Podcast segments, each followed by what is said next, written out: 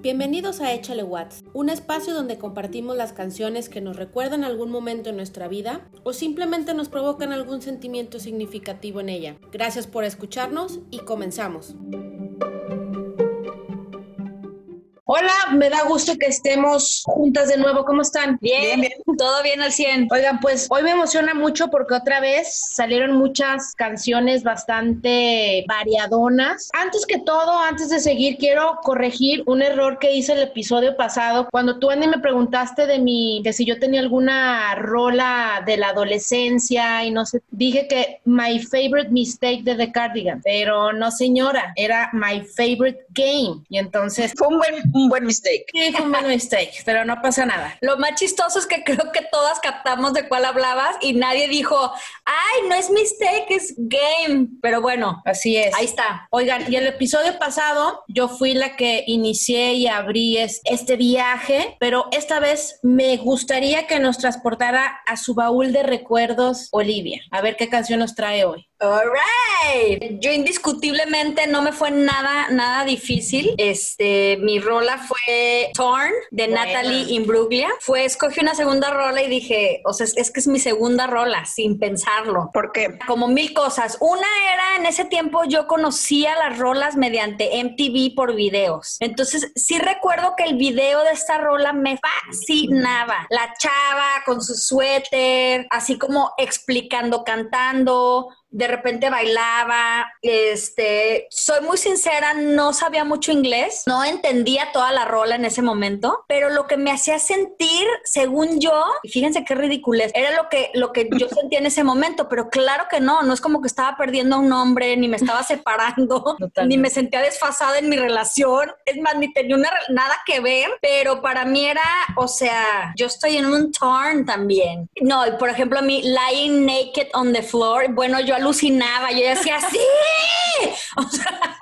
sí, sí, sí, sí, Es que es como muy, o sea, como muy pasional, ¿no? Entre la melodía y, o sea, la, la canción misma es como eso así. O sea, no importa que hable, pero sí como que esa pasión que le echa la Natalia es ah. Y le soy muy sincera, ella, o sea, yo la veía y decía, es que sí, o sea, es como yo, así como pachosona, pero a la vez, o sea, ya con su, o sea, como tenía, padre. Tenía un look chido. Bueno, a mí me gustaba mucho su look. Pero las invito a que, o sea, o los invito a que vuelvan a ver el video y se los juro que van a ver una chava fachosa ahí echando su rola, pero como que toda la, la sensación de lo que está viviendo y me gustaba mucho la canción, lo poquito que le entendía y la tarareaba y creo que a la fecha lo vuelvo a ver y la vuelvo a disfrutar. Oye, ¿y te acuerdas del video? Sí, claro. A la fecha soy muy, muy mala con nombres y, y de que sí salió en tal película.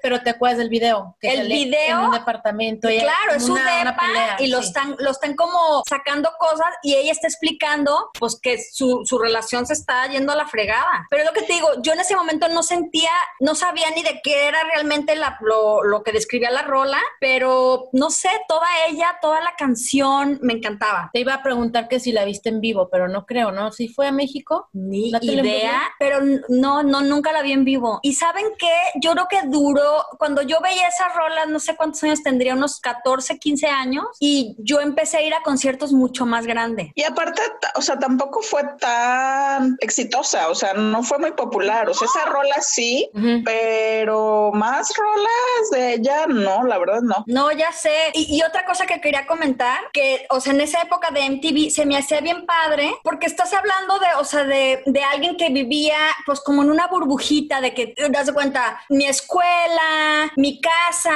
Entonces mi realidad era un poquito aburrida, o sea, si, si, lo comparaba con lo que yo veía en MTV y lo que, lo que todos esos videos me abrían todo un mundo de posibilidades que no existían en mi realidad, pero yo veía y decía, wow, o sea, qué padre. Como... que, la, que la verdad es lo que siento que provoca ahora pues todas las redes sociales, o sea, te abren a un mundo que tú no conoces, o sea, el, el que haya, no sé, Instagram, YouTube y así te hace ver realidades de otros mundos cuando a lo mejor tienes una vida un poco monótona o como tú dices aburrida, pero te da esa apertura. Y nosotros no lo teníamos, era como que MTV o pues otros canales de televisión, ¿no? Aparte de eso, ahorita ya puedes conocer tantas cosas por el internet, pero si, si tratas de imaginar a una chavita que su vida, o sea, no digo aburrida, a lo mejor me expresé mal, mi vida era súper divertida, pero no veía más cosas más que los que mi ciudad, mi sociedad, mi familia me mostraban. Y el momento en que yo prendía la televisión en TV, salían cosas, realidades increíbles,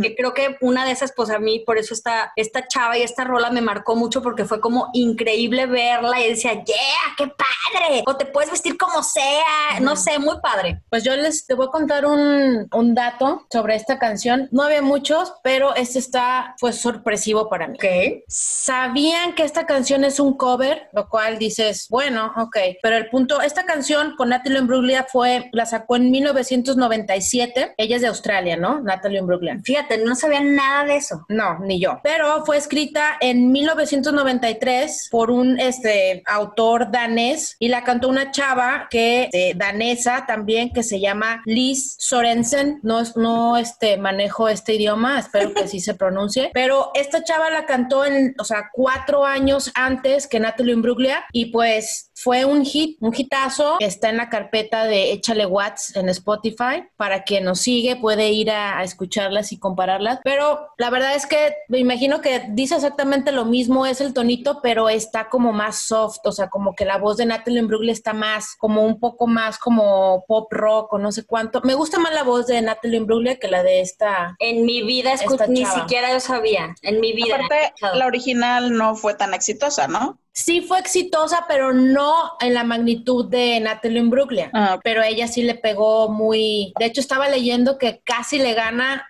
lo cual fue como de ok, a la de Titanic de Celine Dion, la de My Heart Will Go On. ¿A poco se compara? ¡Wow! O sea, la mencionan como de casi hubiera ganado, pero le ganó Celine Dion, que estamos hablando de esa Sí, no, canción no, de no. Celine Dion es el así fenómeno mundial. Entonces, eso es lo que Wow, no, pues no sabía. Qué interesante. Habrá que escuchar la original. Pero bueno, Andy, ahora necesito que nos lleves.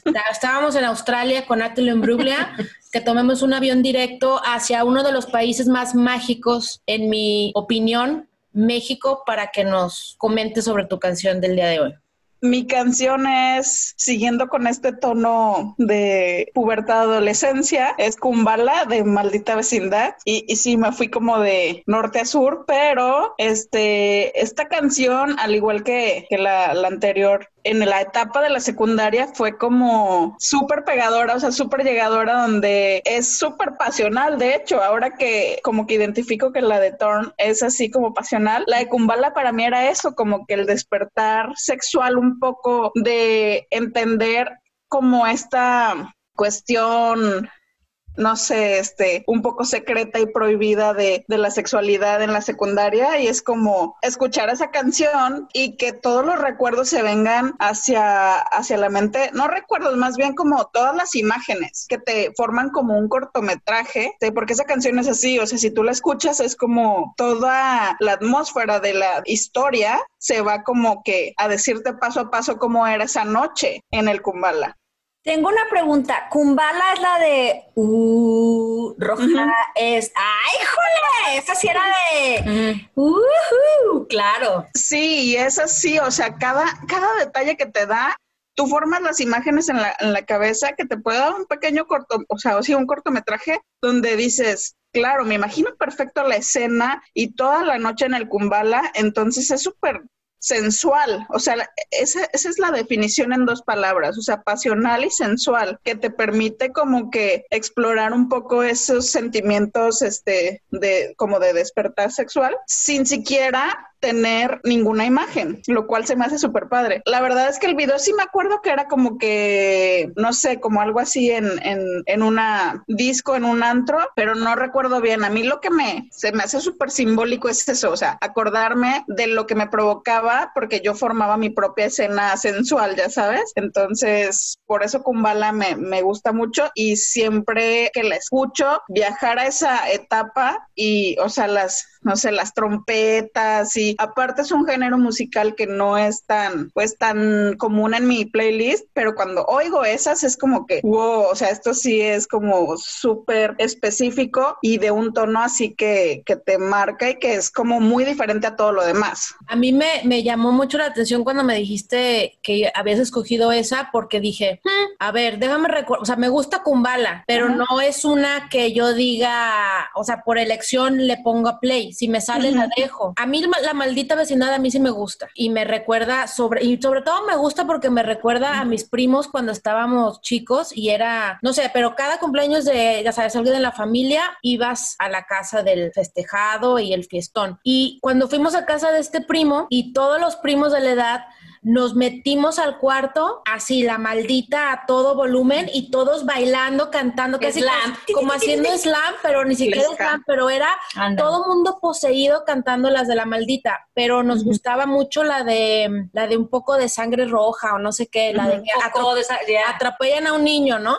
La de Kumbala dice que no específicamente se basaron como en un bar que exista, pero que la, como lo chido de la maldita es, con esta canción es que describe también un, un lugar común en México y como la maldita es una banda que es como muy, se encarga de representar muchísimo a México, pero las trompetas, a los instrumentos y todo, pero la manera en que, en que describen la vida nocturna en México es, está súper chida. Y aparte que estaba leyendo leyendo que los fans de la maldita la comparan la de Kumbala con la Rapsodia, o sea, Bohemia Rapsodia Bohemia, ajá, o sea, que es como, como la, la obra maestra, digamos, de la maldita. Y fíjense que, o sea, escuchándolas, o bueno, primero la canción me, me hizo, yo no, nunca he visto el video, para serle sincera, pero ahorita que, o sea, trataba de, yo, o sea, como cantarla y sí recuerdo como la trompetita y así de, y en la pista una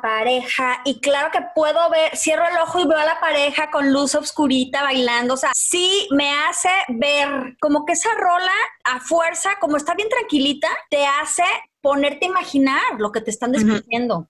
Tal cual. Lo que sí les voy a decir, la maldita se me hace una rola muy peculiar para hacer de la maldita, porque la maldita vecindad para mí era Kumbala. No, no, no, pero lo que quiero decir, el grupo para mí era era un grupo para bailar, así ponerte como loco, te, te, a brincar y cuando como que esa rola es una rola muy peculiar de ellos, pero a la vez especial, porque sí es cierto, ¿quién no la escuchó? ¿Quién no imaginó? Así es. Sí, es como súper icónica y súper bien este descrita o sea, te da una atmósfera perfecta y por eso para mí como que me marcó en esa parte.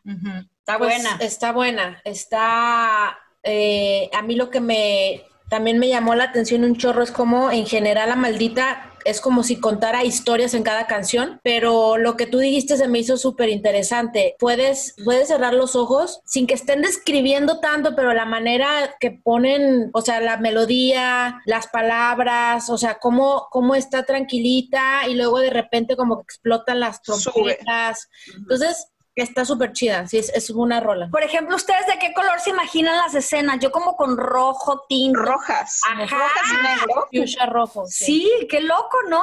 Sí, wow, eso está padre. Bueno, yo me dejé al último porque es parte de contestar. Eh, en el primer episodio, Andy, dijiste que en mi pubertad, qué canción me, si tenía canciones que me habían marcado o que me habían dejado algo. Entonces me hiciste pensar bastante y me fui hasta la época en que yo compraba mis, mis primeros discos, o sea, mi primer disco fue uno de Michael Jackson, no sé ni por qué, porque ni siquiera era súper fan. Duda, ¿fue cassette, CD o disco? Fue un CD. Pero me fui hasta, me fui a escarbarle a, a, mis primeros CDs y no voy a hablar del de Michael Jackson porque realmente lo compré fui víctima de la mercadotecnia de Sambors, porque ahí es donde, donde compraba mis CDs. Era como el número uno de esa época y dije, yo lo quiero, pero nomás me gustaba una o dos, ni me, o sea, pero ni siquiera. Pero escogí de mis favoritos un artista que escarbándole el por qué, dije, aquí está, aquí está para platicarles. Y es de Alanis Morissette elegí la de You I Don't Know. Esa canción estaba, o sea, es como tú, yo tampoco estaba, o sea, no estaba ni, ni había roto una relación, o sea, ni siquiera me gustaba nadie en ese tiempo, o sea, era cuando yo tenía que como 13 años, fue en el 95 cuando salió ese disco, el primer disco de Alanis. Y yo me acuerdo que era así, encerrarme en mi cuarto treparle, porque me acuerdo que tenía, no, no era grabadora, era como un ministerio, ajá, un ministerio que tenía en mi cuarto. Entonces era treparle creo que sin audífonos, yo no sé por qué no me, no me corrían de ahí, pero era, ay, luego ya ves que los CDs traían el librito con toda la letra de la canción. El cancionero.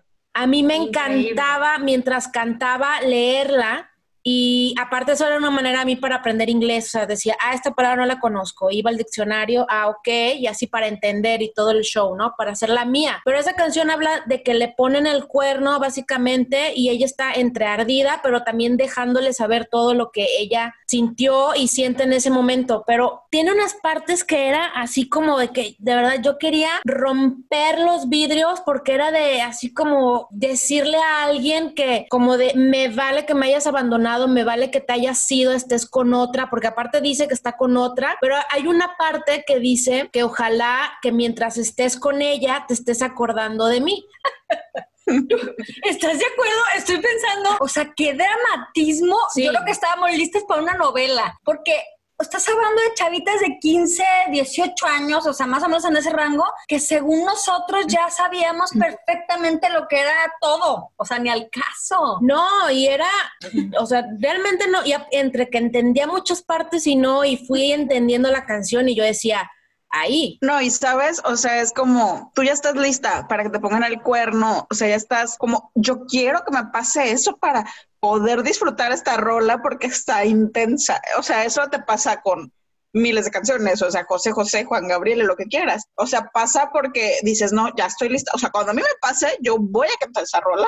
Exacto, o sea, totalmente. Yo estaba más que lista y casi, casi, o sea, me pasa y ya la tengo para dedicársela y luego ahora sí cantarla con más sentimiento. Pero fuera de todo eso, descubrí, haciendo este ejercicio de, escogiendo la canción, que también a mí Alanis me, me fascina, o sea, yo me quería ver como ella, o sea, era mucho de lo que yo quería, era para empezar, ella traía el pelo largo y era como, yo me acuerdo que, yo, o sea, yo lo tenía, no era de que lo tenía súper largo, pero yo nunca me lo dejaba suelto y yo decía, es que vela, o sea, ella canta canciones padrísimas, se viste, se vestía con pantalones, pero de mezclilla, no pegados, así ni tampoco cholos, o camisa, o sea, un estilo de, de, una imagen que yo decía, a mí me gustaría ser como ella, y aparte cantar así como de me vale, y, y aparte no salía nada en, cosas románticas, o sea, como que era de, yo tampoco tengo tiempo de eso, o sea, yo estoy en mi, en mi, en mi básquet, creo que en ese tiempo creo que jugaba en el parque hockey, no, no sé qué hacía, pero pues no tenía tiempo de eso, no, no, no lo pensé pensaba. Entonces, obviamente es que yo, yo quería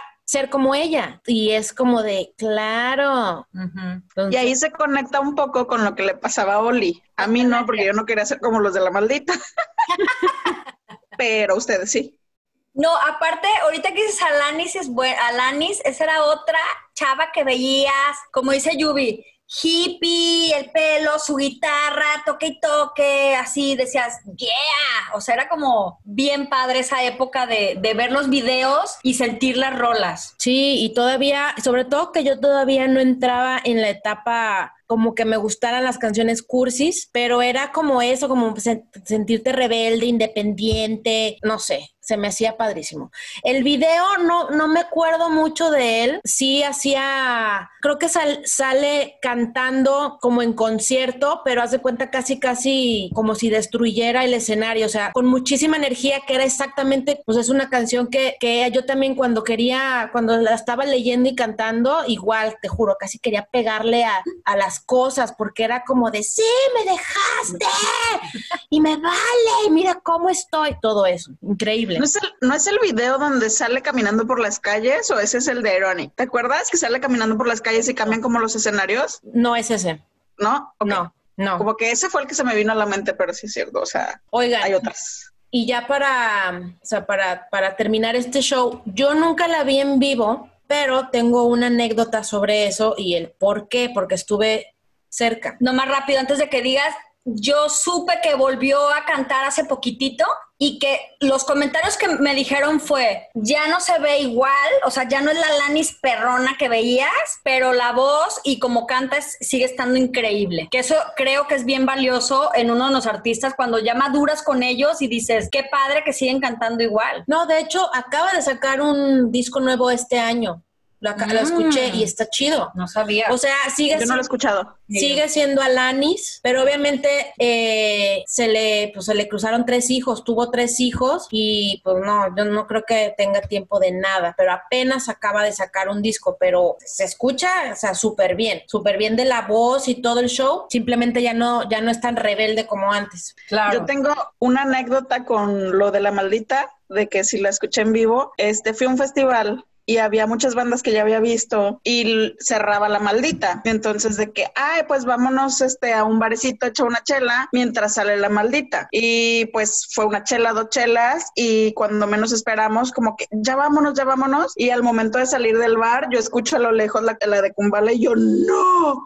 Entonces ¡Qué no la escuché, no la escuché ya cuando llegamos este no sé o alguna otra rola y yo no manches, no, o sea, no. O sea, la pregunta la respuesta a esa pregunta es no la he visto en vivo. Yo a Lanis no, a, Nat- a Natalie tampoco, pero a la maldita sí. Y ¿En me serio? divertí cañón. No me pude meter al brincoteo porque me iban a matar, neta, se ponen loquísimos, pero me la pasé las tres rolas que a lo mejor me sabía en ese entonces yo, ti, ti, ti, ti, ti, ti, ti, o sea, de ya, Sorprendido, ¿no? bien padres, bien, bien padres. Sí, pues es que el ska es, es heavy. No manches, increíble. Es heavy. Ah, pues después, yo creo que esta Lanis no era como la primera, la primera este, vez que iba a, a ir a México o algo así, pero yo me, o sea, ya, ya como que ya estaba más en edad, ya estaba en prepa, y entonces iba a ir al DF, a Guadalajara no iba a ir. Entonces yo dije, ay, ojalá pudiera ir. Y entonces me acuerdo perfecto que estábamos Karen, Pris y yo, no sé por qué, pero estábamos afuera del expiatorio en Guadalajara, o sea, en esa plaza, y había un teléfono público y ellas me dijeron, Lluvia, mañana nos vamos al DF, no, hoy en la noche nos vamos al DF al concierto de Alanis.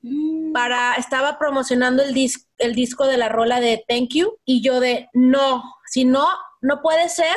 Me dijeron, vamos. Y yo, sí, déjale hablar a mi mamá y le digo. Entonces, había un, Del público de... había un teléfono público de las Ladatel y yo, espérame, tin, tin. Y yo, mamá, mamá, sí, así de ya vente a la casa. Y yo, no, espérate. Es que fíjate que unas amigas, mira, Karen, Pris, las conoces, no sé qué, van a ir hoy en la noche en camión al DF y entonces nos quedaríamos con la tía de Pris o no sé con quién, porque mañana está Lanis, fíjate que es mi artista favorita y mamá así de, ¿de qué me hablas? Te quiero ahorita en la casa. Claro. Y yo, no, es que Alanis, Es que yo me voy a México, mamá. yo, Simón. mamá, es que yo desde su primer disco soy fan y mamá, te quiero aquí en la casa, bye. Cucu. y yo así, y, mi- y estas es, Pris y Karen de, ¿qué onda? ¿Nos vamos? Y yo, no, o sea, no me dejaron. Pues no. Agarró su ladatel y se la guardó. que le quedaban 30 centavos. ¿Se acuerdan que le quedaban centavos? Pero bueno. Sí, Fue súper triste. Llegué a la casa y yo toda indignada. Y yo, mamá, es Alanis. Y mamá, no sé de qué me hablas, pero así no sales. Llegaste tarde. Es Alanis, o sea, ¿what? No, Ay, no. horrible. así fuera, tu mamá te hubiera dicho, así fuera Rocío Durcal. Oigan, ya nomás rápido para cerrar el de hoy. ¿Se acuerdan de cuál fue su concierto, su primer concierto en su vida? Claro, claro. Ah, espérame, eso yo lo tengo que pensar. Ah, no, entonces para la siguiente. Así abrimos, así abrimos el siguiente. Sí. Se queden para. porque sí tengo que pensarlo. Buena pregunta. Ah, Con eso sabe el siguiente, pero yo me acuerdo así, rapidísimo. ¿Tú también te acuerdas claro, rápido? yo ya, lo- tienes yo ya por examinar? supuesto lo sé. Oigan, pues esto fue todo por el día de hoy. Las canciones bastante variadas. Si se fijan, estuvimos Australia, México, Canadá, estuvimos por todos lados. Y pues sí, de todos los ska, pop, indie, ¿no? Yo fui indie o alternativo. Pero bueno, esto fue todo. Muchas gracias por escucharnos. Recuerden que si les gustó, lo pueden compartir con toda la confianza a sus familiares, a sus amigos, a quien quieran. Y esperamos verlos la próxima vez. Gracias.